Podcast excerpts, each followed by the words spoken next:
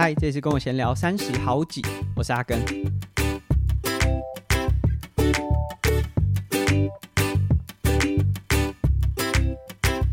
这一集节目播出的时候，Xterra 台湾的赛事已经剩下不到一个月的时间了。我录制的当天就是现在，right now，剩下三十天。我自己其实一直不是很喜欢备赛的时候一直讲倒数。因为我觉得，只要你用倒数的心态在面对一个比赛的话，那代表你只有聚焦，就是你的眼光只有这个比赛。那其实我们自己，如果你很喜欢运动，你的运动生涯应该是一直持续的啊。或许你还没有下一场比赛，可是我们应该要想的是通盘的成长。你要把眼光看得够远，才会有办法，就一个阶段一个阶段的往上爬上去。那这也是，就虽然说，就是也许我接下来今年下半年的比赛，呃，不会再有越野三项这个种类，可是我都会去思考说，诶，那我现在在练习的过程当中，我可不可以可以先聚焦在某个点上面？举例来说，像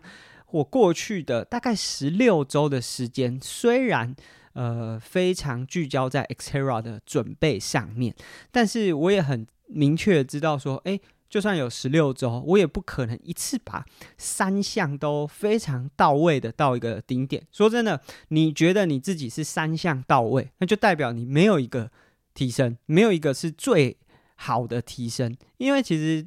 即便我们有周期，有呃科学化训练，有很多的聚焦，可是其实，在十六周的时间，你可能也只能挑出一项，甚至一点五项，我觉得不太可能到两项去做成长，去做能力上面的突破。那以这次来说，我就觉得我的跑步可能在十六周的时间里面要恢复都已经有点难度了，所以更不用说要去呃把它提升到什么很很。具有竞争力的境界，那我自己的焦点可能就会是在前两项游泳和骑车这两项。呃，我自己觉得在这过去的还没有十六周，就是到现在大概是十三、十四周左右，呃，十二、十三周左右，所以我的游泳感受是还蛮不错的。那我希望说，在这个比赛的过程当中，每次就是你挑个一项、一点五项去提升，那下一次、下一次这样累积起来。长久下来会有蛮不错的表现。那当然，我可能呃距离这种稳定训练有停顿了一段时间，所以可能在训练周期的前期都还是在把自己找回那个训练的状态上面。那呃，在节目播出的今天的上午，我也去看了 Xterra 的最新名单更新，因为他其实一直在更新，尤其是在职业组，因为其实邀请到的选手还没有到 final 定案。不过今天的选手名单已经可以看到男女职业组确定参赛的，应该可以算八成到九成的人选了。那有些是，哎，他们可能在。去年年底的时候，诶，就有跟我讲说他们会来，然后希望我如果呃，我可以协助他们一些包含在地的训练啊，有没有人可以就到时候他们到的时候可以陪他们。那当然，如果我有时间的话，那目前都还在安排，因为其实呃，这个三四月不是只有我自己的赛事，我们同时自己有课程啊，甚至不是只有一个据点啊，北部有。课程中部有课程啊，有各地都有一些合作的活动，所以其实我也还在安排，说到底比赛那一周什么时候可以下垦丁，所以都还在安排。那你目前看到的名单呢，是呃有二十三位 Pro 的男生。就包含我在内，然后台湾有两位选手，包含我燕庆。那女生目前看到的是八位，不过我想，其实因为职业组它并不 follow 这个一般市民组的报名机制，因为它不是用你想报名就可以报名的，它是要用申请然后邀请的这个方式。所以我想，可能在接下来的一两周，虽然比赛已经进入最后一个月，但是也许还会有一些呃职业选手的加入。那看到这个名单之后，就会真的开始感受到说，哎，这个比赛的张力和情境。那呃，照往例，我们都会在就是节目播出的时候更新前一个完整周的训练。那前一个完整周呢，其实可以算是我这个进展二期，就是相对来说，我觉得有点像是呃量和值的黄金交叉，就是它是一个你的量既大，然后值也很重的一个期间，就是它的量不亚于你在基础期做的，可能会少一些那些一第一区间、第二区间的强度，可是总时数来说，可能不亚于那个时候的训练量，同时值也在往上升，所以算是一个蛮疲劳的状态。然后果真就在我结束这个完整周的隔天，我就觉得身体有点疲劳啊，但是还好，因为我已经排了，就是。那一天是全休，所以虽然觉得不太舒服啊，就是主要是肠胃上面的不太舒服，可是诶，睡一觉起来隔天哦好了，所以就是我自己觉得还抓得蛮精准的。那回去看了一下这个当周的 TSS 是一千一百二十九啊，那这 TSS 的量其实蛮高的。就如果大家有一些概念的话，如果你是骑自行车，你用你的 FTP 强度骑一小时。就会是 TSS 一百，所以你可以想象，如果你每天都骑一个这样计时赛一个小时的强度，那就会是七百。你想象，如果每天这样骑，你一定会很排斥，更何况这个现在 TSS 的数字是超过的，所以量是蛮大的。当然，我觉得那个呃实际操作的感受未必是这样啦，因为 TSS 也许在一些低强度维持时间久的时候，它累积的数字也会很可观。那总总之是想和大家分享说，哇，上一周就突破了一千的这个 TSS，同时如果把就这这个周期就进展二期三周的时间除以这个 TSS 相除之后，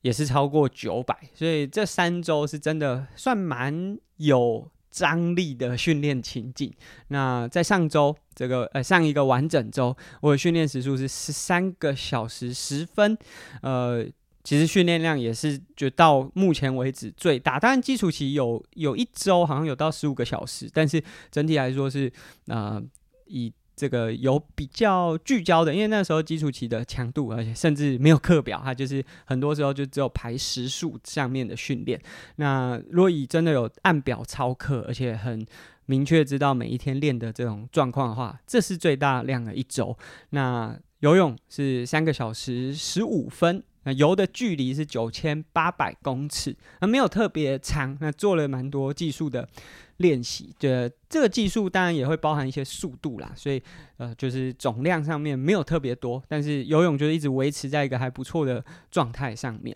那单车的话是。这个周期，呃，这一周最多的一项，总共是六个小时五十分。那其中大概有五个半小时是用公路车，那主要都是在做强度，而且甚至有沾到了一些，就是有有一两天的课表是有这种呃三分钟的 VO2 Max，然后会做到五到六趟这种强度的。所以整体来说，就单车的强度算是最呃时间是最多，那强度的差异性也比较大。那比较特别的是跑步，在后面就上一个完整周和上上个完整周，我有越来越多的跑步都是在骑车过后去执行，而且以前可能就是跑个二十分钟做肌肉上面的适应而已。可是从上上个完整周和上个完整周，我在做这个。转换跑的时候，可能会跑到比较长一点点的距离，那甚至会进到越野跑，然后用比赛的配速、比赛的强度啦。嗯，越野跑很多时候只能用心跳搭配体感，因为你用配速是比较难去做换算，因为坡度的变化太快了。那跑步，我们跑，我跑了两小时五十分啊，三十一公里的这个距离，所以跑步没有特别多，但也没有特别少，就大概抓在一个，如果你是比这种跑步比赛距离是十 K 来说，诶、其实也还 OK。那我觉得整体来说，就是到目前为止，我有感觉到说，我的身体是已经做好准备去好好面对一场比赛。就是原本在前面的十周左右，我都会觉得说。真的有办法负荷呃竞赛强度吗？还是我只是呃参参与而已？当然，你说现在这样子的成绩，在二十三个职业选手里面，我会排第几？一定也还是从后面开始算会比较好找到我的位置。但是至少现在是我觉得我站到那个起跑线的时候，是我觉得我自己是来比赛的。那这是 Xterra。台湾站剩下不到一个月，那也希望如果有参与 Xterra 台湾的伙伴呢，都可以很顺利的完成赛事啊。最近其实天气来说是很难捉摸的，就是有时候像中部哈，在录音的这周有到三十度的，也有这个早上起来可能十几度的，所以变化大，对于身体的。呃，适应调整，甚至是你现在身体在比较疲劳的状态，如果恢复上面也都要很小心，尤其日夜温差大，出门穿的衣服，我觉得宁愿多一点，不要少，就少的话的风险都会比较高。那今天可能会分享一些就近期议题上面的。讨论。那首先，这个是可能不是每个人都会看到，它是在棒球圈的。现在是二月底了嘛，所以棒球也进入到了呃各个职棒国家的各个国家职。有直棒的这个春训要准备进入到赛季，可能是春训之后会有热身赛啊，会有一些呃比较进入到比赛情境的状态。那所以媒体也都跟得蛮紧的，就跟针对一些各队的选手啊一些新闻。那当然台湾像台湾有呃像这个郑宗哲或者是林玉明，他们都有机会，还包含邓凯威，他们都有机会在大联盟的春训出赛。呃，参与春训，然后有可能有机会打热身赛，还不确定。就是他们都有相关的新闻，但我看到的新闻呢是洛杉矶天使队的内野手啊，可能如果你是有 follow 棒球的话，也有从这个 IG 或者是 Facebook 上面，甚至台湾也有，其实也有一些体育媒体有报，但是这可能都是要就大家有是 follow 棒球的相关的资讯才会看到的。这个天使队的内野手 Anthony Rendon 呢？他其实过去一直是非常优秀，就是他在呃竞技表现上面有很好的表现。但他被交易到天使队之后，无论是成绩有点打不出来，或者是一直有伤病问题，所以会让天使队的不管是球迷，甚至有一些这种随队记者会觉得说：“哎，是不是高薪请了一个花瓶，一个？”还是很玻璃的花瓶啊，放在那个位置，既占了这个球队的预算，一年的花费哦蛮多要花在他身上，那同时又没有对战绩有一些贡献，所以当然也会成为一个焦点吧。就有时候你在这样子的状态之下，你也会比较被容易被针对啦。那这个短影音呢，就是。截取了一一小段他的访谈，没有做太多的剪接，其实是在这个可能一长段的谈话当中把这一段截出来，没有剪接哦。Still a top priority for you? That's never been a top priority for me. This is a job, so I do this to make a living. Uh, my faith, my family come first before this job. So if those things come before it, I'm leaving. Is it a priority? Oh, it's a priority for sure. This is my job. I'm here, aren't I? Do you want to be here? I don't want to talk to you guys at seven in the morning or whatever time it is. So,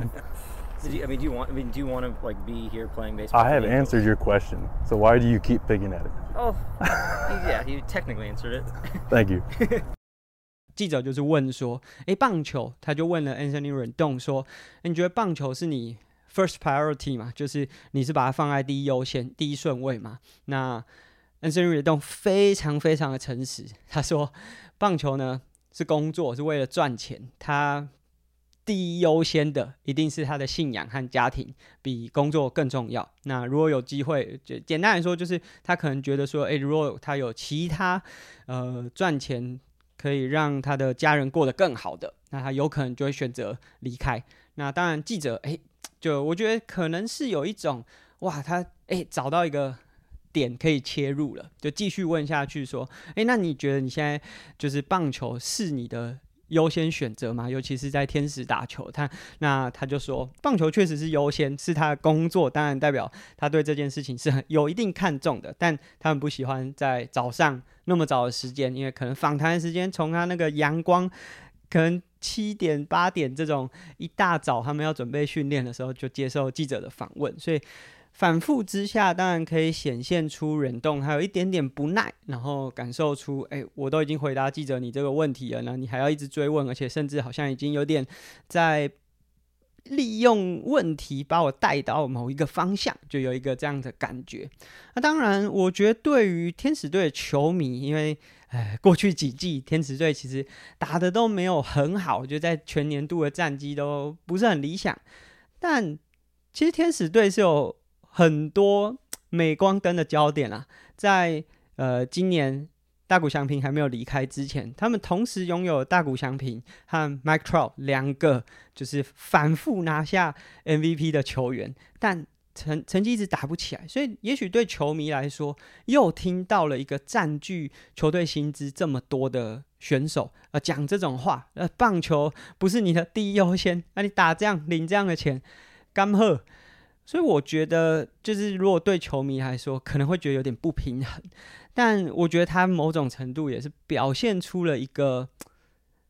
血淋淋的事实啊。就虽然说棒球场其实是一个充满梦想的，就是不管是我小时候看棒球，然后后来觉得哇，这个运动真的太有趣了，然后自己亲自投入，觉得说有机会我也想要可以打直棒，它贩卖了很多梦想成分在里面，那甚至有很多的儿童青少年哦，一直都把这个当做是一个 dream job，好像这是一生如果有机会可以站到那个球场上是美梦成真，但是。我们要知道啊，就是人生当中，就包含现在在收听节目的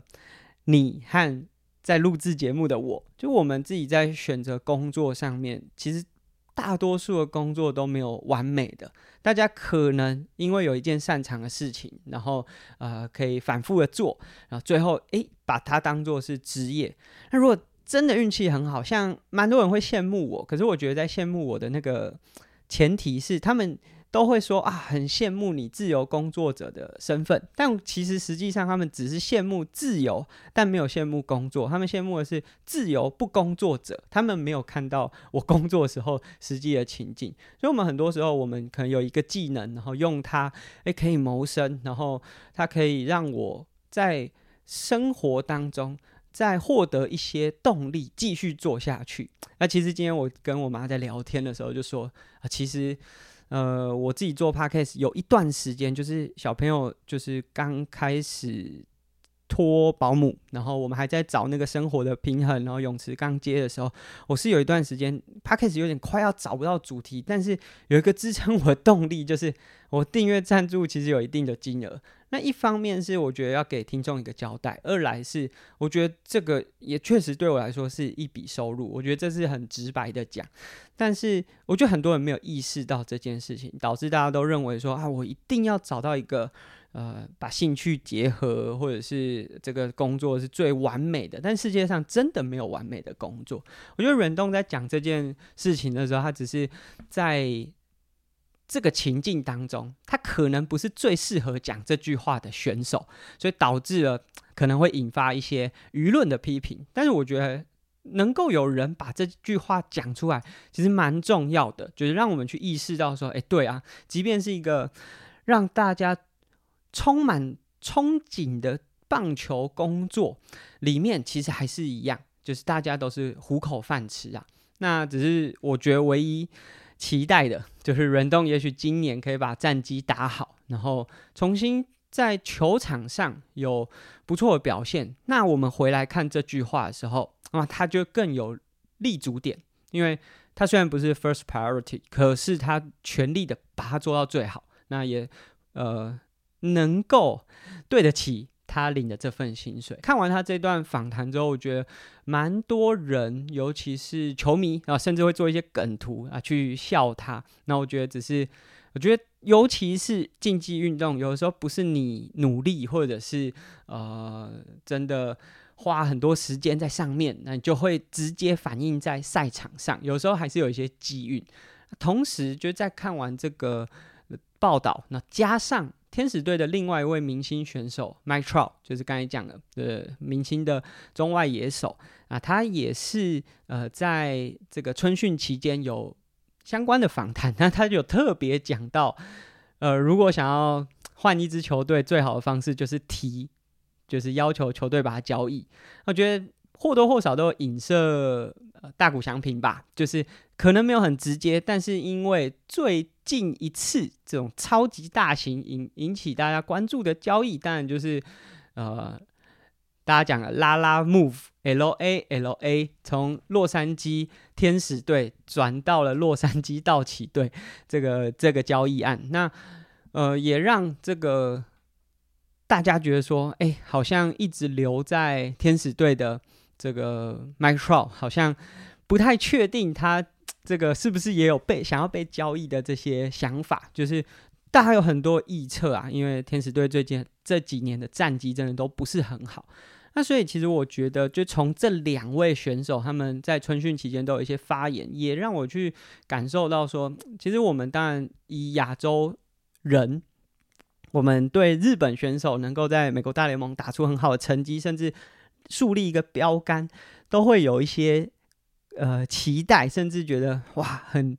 很很开心，可是我觉得，如果我们是站在天使队的职员或者是他的队友之间，我觉得里面其实一定有一些化学效应啊，就是。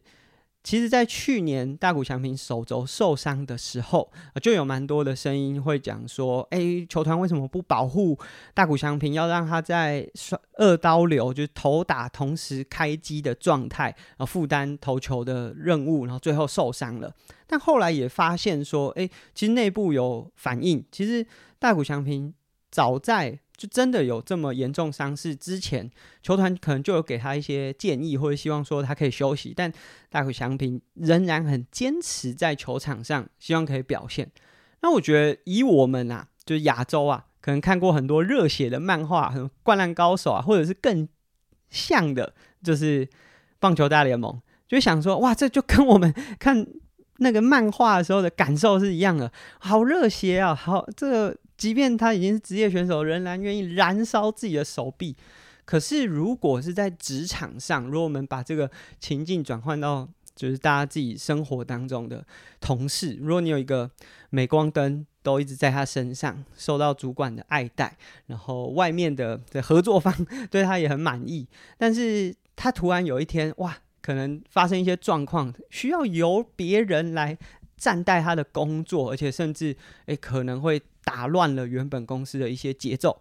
诶，其实这对公司来说，也就是如果对棒球队来说，就这个球团来说，也是某种程度的负担。那当然，大谷他可能追求了很多在个人价值上面，或者是他历史定位上面的意义。如果从他个人的角度来说，都是超级有价值，这个无可否认。可是，如果在一个团队当中，我想多多少少都有一些化学效应的产生。那甚至，诶，也许在这样子的情境之下，其实当大谷被交易到了。别的球队哇，瞬间大家认为说哇，天使这支球队就像一一艘即将要沉的船，那种感受对于在内部的球员、队职员来说，我觉得一定也蛮不舒服的。所以当然我自己也很期待接下来的五年、十年，他跟道奇签了一张那么长的合约，希望可以看到他有一些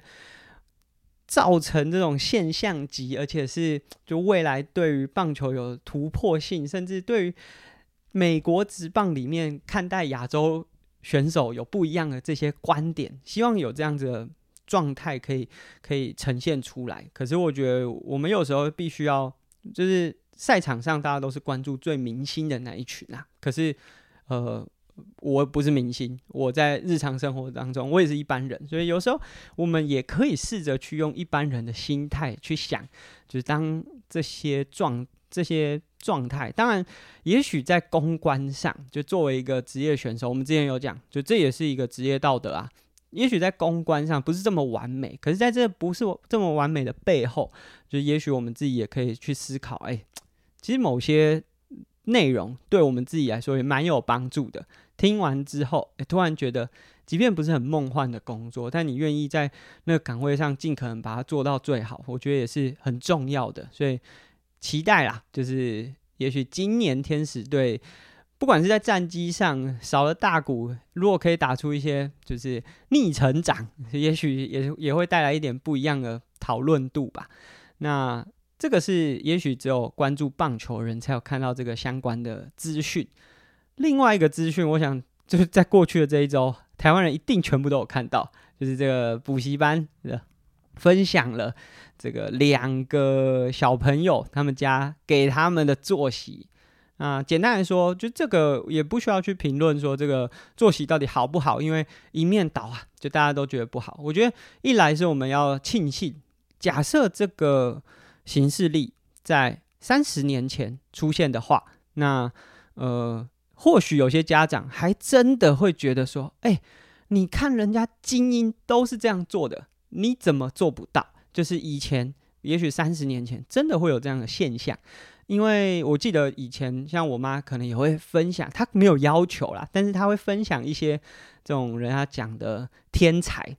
所谓的天才啊，通常就是他可以跳级读，或者是他可能十四岁就拿到大学文凭之类的这种，他们觉得是天才。他说啊，他们有做这个什么笔记法，或者是他读读书的那个时程安排啊，时间管理啊，他会分享这些内容给我。啊，其实我也到现在我也没印象里面到底写了什么，但反正也许人家就是真的天赋异禀，也许人家就是不一样，但是。也许在三十年前，大家看到那个 schedule 的时候，还有可能会稍微参考一下，然后觉得说：“哦，我家现在这个这么不长进，一定是他们做不到这些东西。”但是现在大家看到，就直觉就会觉得说：“啊，困拢困不饱，是不是是不是读？”所以我觉得时代是在进步的，家长之间也开始就是你看到一个很夸张的时候，你会开始感受到一些就是呃。希望自己不要变成那样的家长，像我们现在家里有小朋友了，因为我们也会，就是我我没有跟太太直接讨论这个议题，但是我想我们内心都会有一点警示自己吧，就是呃，即便我们可能他以后有一个呃在我们脑中的想象，但我们不要这么这么压抑压迫，让他变成是这么辛苦的孩子，就是都都会有一点自我审查啦，就是那个滤镜，我觉得这都是。也许在这个资讯变得更扁平，然后呃更容易被接收，不是这这资讯很片段的出现在我们眼前的时候，我们都慢慢的被就是会去自己筛选一些正确的观念，而且会把它带入到自己的生活当中。那。其实我要分享，不是说这个对错，因为大家已经知道这就 不不适合嘛，就不健康啊。不管是吃东西的节奏，那个胃癌啊，或者是胃食道逆流，可能大概十五岁啊，就就会找到他们，或者是睡眠的问题。但是像我自己有分享，那我也有也有人就是在下面回应说啊，你以后就知道这个小小朋友长大之后，你要去。去选学校，要排私立的学校啊，这些就会变成是很多比较啊。这样，我自己其实我也是读私立的国中嘛。那我自己读的这个私立的国中，学费也不便宜。那相较于大家可能有听过康桥啊，或是延平，可能便宜一点，但是也是相较于公立学校来的贵啊。那我自己当时从国小到国中这个阶段，呃，当时其实我的妈妈是有跟我讨论的，问我说：“你是想要读就近的这种公立国中就好，还是你有想要读私立的？”啊，当然，当然我没有什么想法，我觉得轻松的就好，就是可以呃多一点自己的时间的就好。所以我没有意见，所以他就说啊，不然你去考看看。我也真的就考上了那一间私立的国中。那入学之后，其实我自己有一些观察。那这个观察其实也间接影响到我未来。也许小朋友在选择学校的时候有一些想法。读这间私立学校里面，当然有非常多社经地位条件，可能比我们家好非常多的。所以我简单把学校里面，我觉得这。很粗略的分级，但是我觉得大概可以分成这三种：一种就是超级有钱，这个有钱呢是家族型的，人家都会说什么富不过三代，但是他们的有钱是，即便这一代的这个分支很败家。都没关系，都 赔不完，就是他们都一定可以继续撑下去。例如说，就是不是我们班，但是班上有这个呃，就是学校同一个年级有顶薪的，可能第三代还是第四代，那或者是有很多不同的政商名流，那他们真的都。非常有钱，那他们把小朋友送进来，其实某种程度是想要让他们更正常一点。如果像我们现在这样子，一般人听会觉得说，哈，送去那么贵的学校，怎么更正常一点？可是以当时的学校来说，它有规定，运动鞋只能是白色的，然后袜子只能穿学校的，体育服你要运动的时候可以穿便服，但是也只能是白色的排汗衫，上面也不能有任何的图样。那当然我知道，可能过了这么久之后，有很多的这种学生的学生自治啊，或者是学生意识的抬头，可能有一些改变。可是整体来说，当时的脉络是学校不希望在这种个人制装或者是服饰上面有太多的辨识度，可以辨识出谁家比较有钱。那如果现在成年的大家去想，其实我们自己在学校里面很明显可以看得出来，谁的家庭条件比较好，他的穿着、他使用的手机、他使用的任何东西，你都可以看得出来啊。所以包含在学校，手机是要被学校收起来，一直到放学才可以拿的。所以很多种种都是这些呃，社经地位超级高，就是我讲的这种家族型的富豪啊，他们把小朋友送进来，因为。进来之后，他比较能用正常人的方式跟同学相处。他们长大之后，很多就是长大是指可能高中毕业之后，很多会被家人送去国外读书。他们的就我后来有蛮多，就是还有联络，他们的想法也是，就家人的想法也是比较可以像正常人一样生活，因为他们的社经条件太好，而且可能这种政商关系。他们这些孩子如果在台湾读书啊，可能真的是可以横着走路啊。那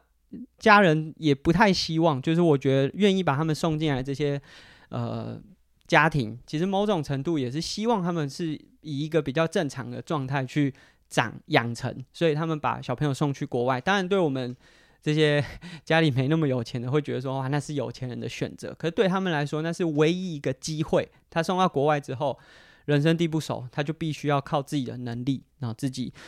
生活。他可以像一个正常人读书一样，那不会有背景，不会有人帮他，不会有人因为他家很有钱就靠近他。因为也许在美国的大学有更多中国人看起来都比他还要更有钱，所以在这样子的脉络之下，他们选择把学生呃小朋友送进去。那这是我看到的第一种。那第二种呢，就像我们家这样子，我们家都是。教育背景嘛，所以其实有点像是白手起家。我妈以前家境也没有很好，就如果大家有兴趣，可以听 《少年报道者》有一个读报，就是我妈妈十四岁的时候的自己。那她其实家里是蛮辛苦的，我自己听了其实是很感动啊。那他们就是用自己的能力有了现在的工作。当然，我妈现在退休，就当时的工作。当时的工作领的薪水呢，可能也相较于一般劳工或者是上班族再多了一些些，所以他可以负担呃我的就稍微贵一点点的学费。那在那样子的脉络之下，他觉得这样在这个学校里面，也许我可以获得比较好的呃教学品质。那同时，其实还有另外一个脉络，因为其实我在国国中毕业、高中的时候，我很叛逆嘛，所以我都会跟我妈讲说：“你一个公立学校的校长，你都把孩子送去私立的，你是不是对台湾教育体制是很很没有信心的？”可是我后来知道 不是这样，就是我妈在有我，然后我大概国中的那段时间。她是工作量超级大的时候，就是大她大概四十岁，就是正在很努力的在她的职涯上面发展，就是她刚当校长，然后需要就是更努力的在她的位置上面才有办法生存下去。所以，如果我读的是一般国中，我读的是家里附近的国中。我四点下课之后，可能就没有人可以照顾啊，加上我们家是单亲嘛，所以这个是比较辛苦的地方。那考量综合，就虽然说这间私立的国中比较贵，就是以学费来说是比较贵，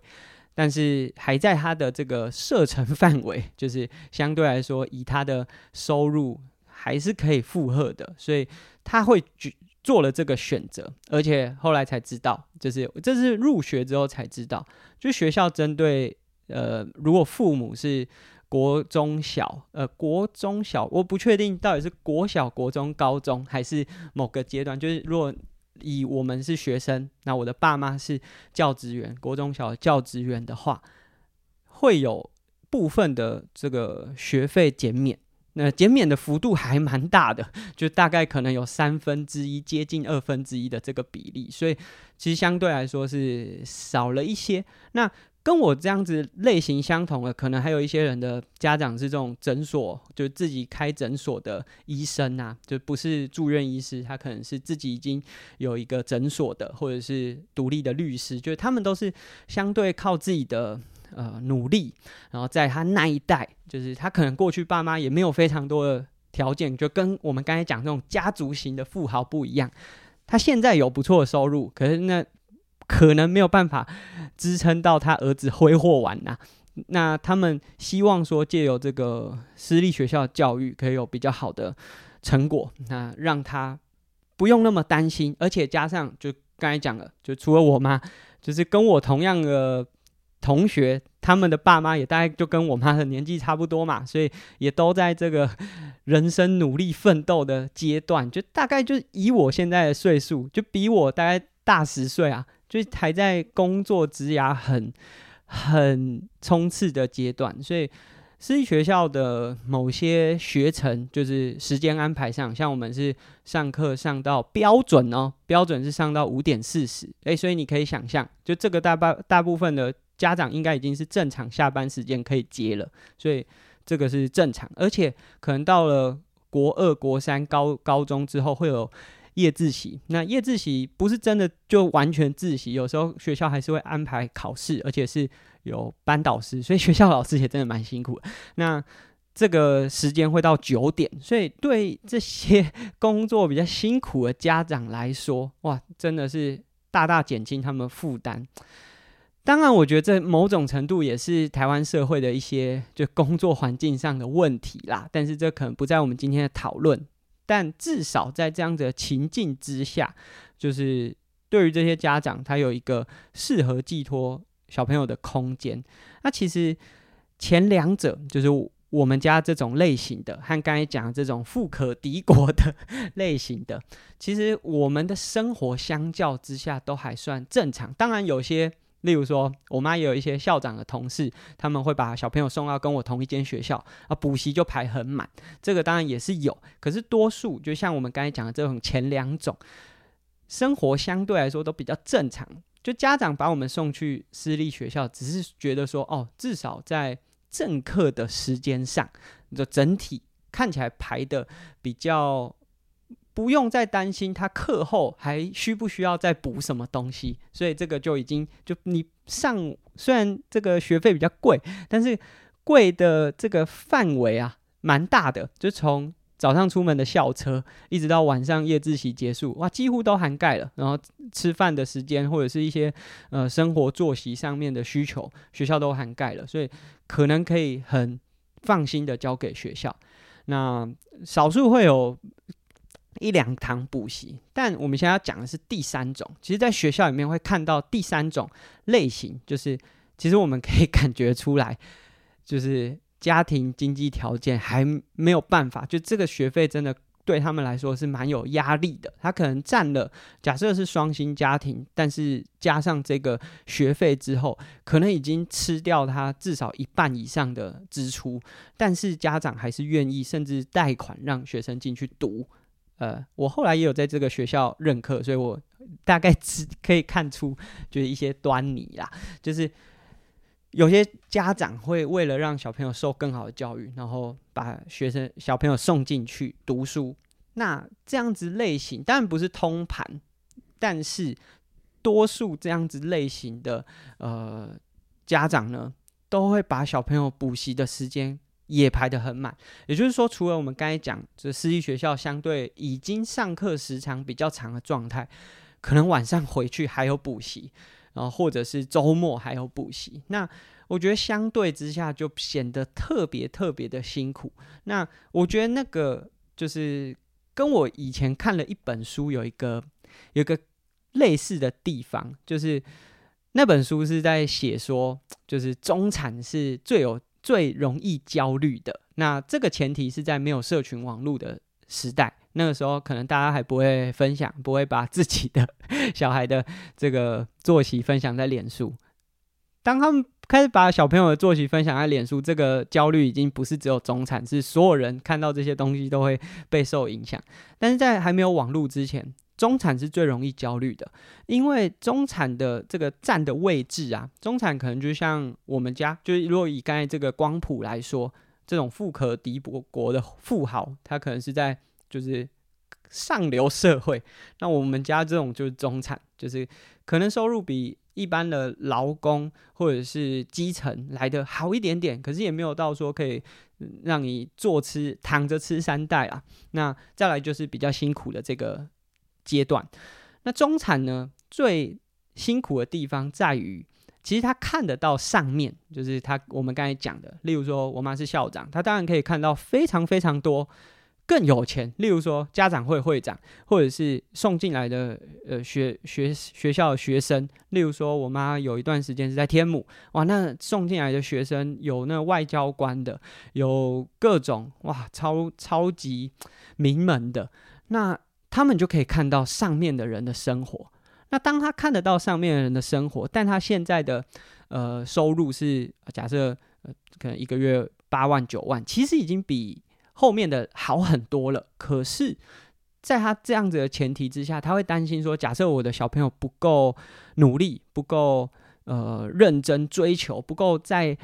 奋发向上的话，他如果没有守住，那我以后我们以后就没了。所以这个焦虑来自他看到上面的会比较，同时他如果看到下面的，他会觉得说，如果孩子不够努力的话，会不会变成下面那个阶段？所以中产总是最焦虑，而且中产大家都就是有些人你。同才就同样都是中产，可是可能有些人三年之后哇，突然变得很有钱；有些人不行了，就自己出来创业，没钱了，断炊了，然后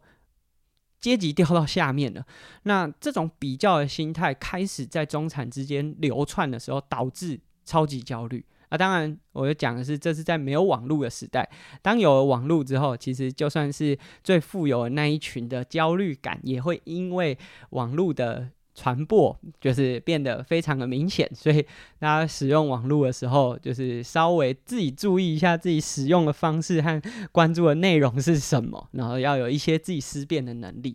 那我觉得这一次这个事件可以感受到，就因为后来其实都被起底了嘛，然后呃，这个当事人就这个家长是主播，是媒体界的，那媒体界很容易接触到更上层的。也很容易看到下层就是辛苦的那一面，所以对于自己的孩子，当然既有期待。我觉得所有的家长望子成龙、望望女成凤是一定的，只是这个焦虑如果转化成你把这些压力全部加注在孩子身上，最终就会变成我们后来看到的这些东西。那我觉得，就如果从这个事件，然后加上诶刚才讲的，就是有人。跟我讲说啊，你以后就知道了，还要选个私立学校，啊、呃，很辛苦啊，然后要排队啊，那个都是焦虑，呃，家长也不好做啊。我觉得，因为我自己看过，哦，我自己感受过，然后我自己也开始去体会，就我妈为什么那时候要把我送去私立学校，我开始感觉到说，其实那其实就是你想要跟着谁的游戏规则走。那现在其实课纲在修改，其实某种程度它也是为了避免大家说真的，我们刚才讲这些富可敌国的富豪们，他们如果想要让小朋友同时学音乐、学呃英文、学才艺，他也不需要花那么多时间，他直接把老师请到家里去做家教就好了。他们在这样子的前提之下，他们要玩这样子的游戏规则是轻而易举。那如果我们要跟着这一套游戏规则，就我们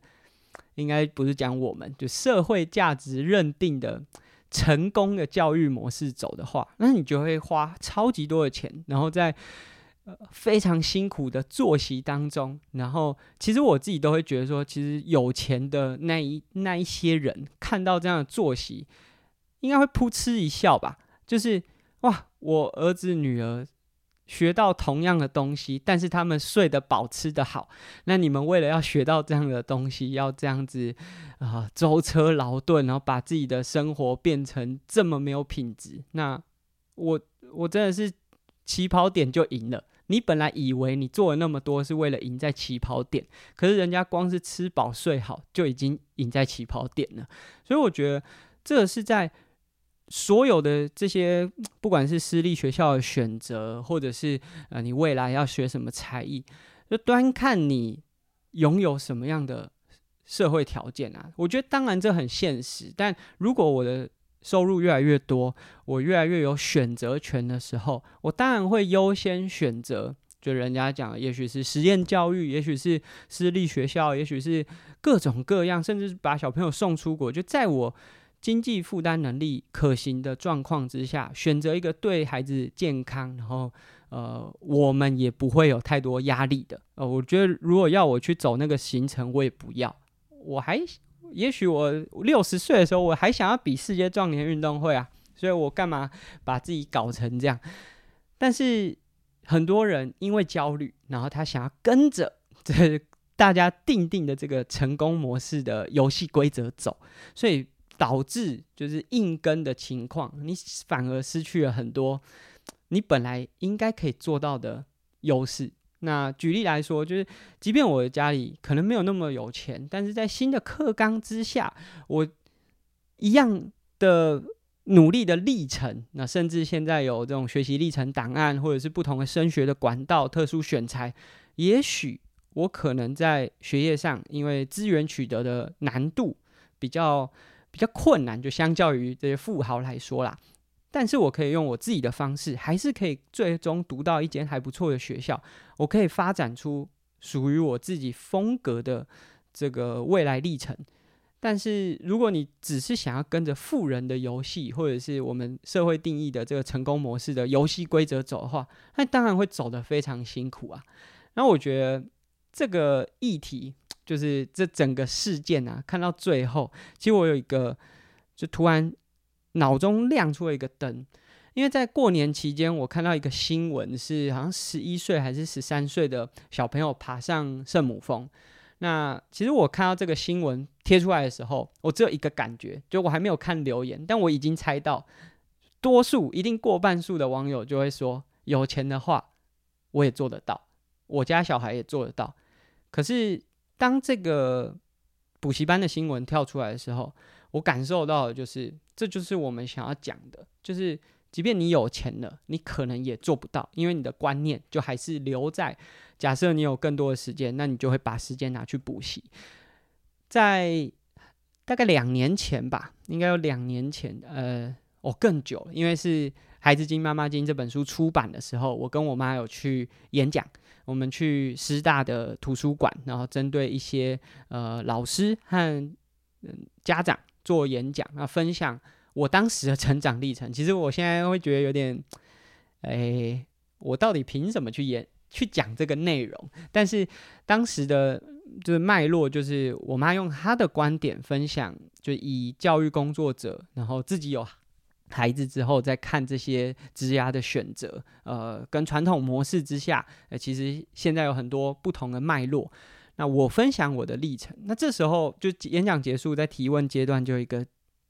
应该是老师，同时也是家长，因为有带小朋友，就举手，他就说：“是啊，就是我我的这种历程很好啊，可是家里要够有钱啊，因为我选择打棒球，然后后来要呃读私立的学校，然后后来又选择打棒球，那不就是把这个读私立学校的那些钱好像都丢到水里了？因为你你在打棒球的过程当中的经验。”私立学校的那一些好像是没有办法复制的啊。那当时其实我没有，因为因为这个问题有点跳得太突然了，没有一个很有脉络的回答。那我只能跟他讲说，我们哦，这这个有钱当然是很重要，可是前提是你也要有那个心态。可是我觉得就这么多的这几年的这些资讯跳出来，你可以看到。有些人有钱，他会在十十一岁到十三岁的时候，利用年假把小朋友带去圣母峰挑战登顶。但有些人有钱，会选择把他们小朋友的时间从早上一起床排到十一点半。同样都是有钱，而且同样都是社经地位其实都还不错的家长，但是大家的选择是完全不一样的。所以重点真的不是有钱，有钱当然。提供了一些选择权，可是，在有钱的背后，你的观念要先达到某个境界。那当你达到那个境界之后，其实你在做选择的时候，你也不会只看这个收支，或者是你现在的财富阶段是累积到什么，然后你把你的财富累积还要寄托到下一代，就是我觉得大家都会觉得说，如果我有钱，我也可以。没有，你不行，因为你的观念根本没有办法驾驭这样子的思维啊，甚至真的让你有钱了，你也会把这些焦虑用不一样的方式呈现在不一样的领域上面。那这是今天的分享，分享两个就从网络上看到的时事。那这一集的节目呢，很感谢大家收听。在上一集的听众 Q&A 结束之后，其实我自己有看到，就在泽泽平台上面订阅，哎，突然又有一一波更新。那非常感谢所有听众对于我们节目的回馈。那我们今年二零二四年，我们已经做了第一波的听众回馈。那我们其实也都每一次只要。这一波回馈寄出的同时，就已经有新的一波在构思了。所以，呃，如果你是在就最近加入到我们听众回馈的伙伴，就听听众订阅赞助的伙伴，我们大概一季会有一次的听众回馈小礼物。当然，我觉得大家不要把它想象成是购买产品。就是抱持抱持一种惊喜啊，那很感谢大家对于节目的支持，然后一直呃给予我们不管是在评价上面，或者是很多回馈。那当然之前有说，就二零二四年会希望有更多的访谈，那我们也会持续的努力，就不管是让亚乔多来分享他的一些想法，或者是在我们自己的节目邀请不同的来宾，这是我们今年很希望可以持续做到的。今天就是分享两个，就我从社群上面看到的这些内容。那希望从不一样的切点来就分享，尤其是我觉得后面这个，因为我自己在读私立学校的时候，其实有我觉得这个如果真的要聊，也许未来可以找我妈一起聊看看，因为我觉得大家对于教育的焦虑啊是无止境的，就是这个。永远大家都会说教改很失败，然后各种啊，我我妈偷偷讲，我妈跟教改一教改一定有关系，她在教育部有这么多工作。大家如果有问题，就欢迎在 Apple Podcast 或 Spotify 上面给我们一些回馈。那如果有任何的想法，就借由这些回馈，我们都会定期在每十集一次的 Q&A，或者是刚好你的这个提问呢，呃，切合到我们刚好要讲的什么主题，我们就会把它拿出来提早回应。感谢大家的收听，那我们下期节目见喽，拜拜。